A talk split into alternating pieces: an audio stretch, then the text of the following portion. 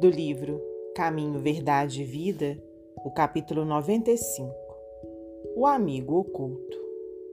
Mas os olhos deles estavam como que fechados, para que o não conhecessem. O Evangelho de Lucas, capítulo 24, versículo 16. Os discípulos, a caminho de Emaús, comentavam amargurados os acontecimentos terríveis do Calvário. Permaneciam sob a tormenta da angústia. A dúvida penetrava-lhes a alma, levando-os ao abatimento, à negação. Um homem desconhecido, porém, alcançou-os na estrada. Oferecia o aspecto de mísero peregrino sem identificar-se, esclareceu as verdades da Escritura, exaltou a cruz e o sofrimento. Ambos os companheiros, que se haviam emaranhado no cipoal de contradições ingratas, experimentaram agradável bem-estar, ouvindo a argumentação confortadora. Somente ao termo da viagem, sentindo-se fortalecidos no tépido ambiente da hospedaria, perceberam que o desconhecido era o Mestre.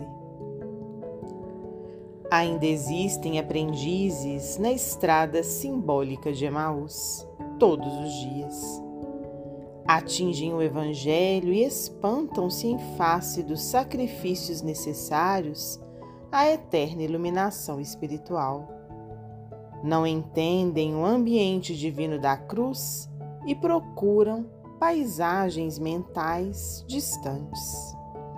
Entretanto, chega sempre um desconhecido que caminha ao lado dos que vacilam e fogem.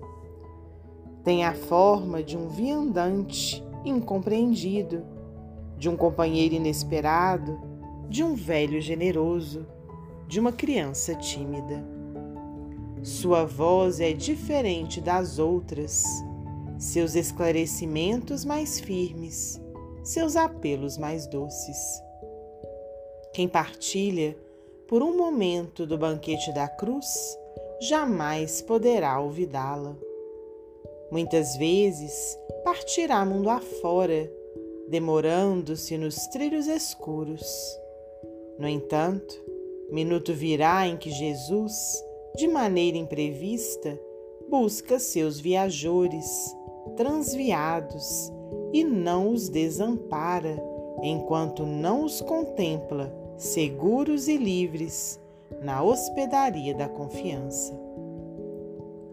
Emmanuel, psicografia de Francisco Cândido Xavier.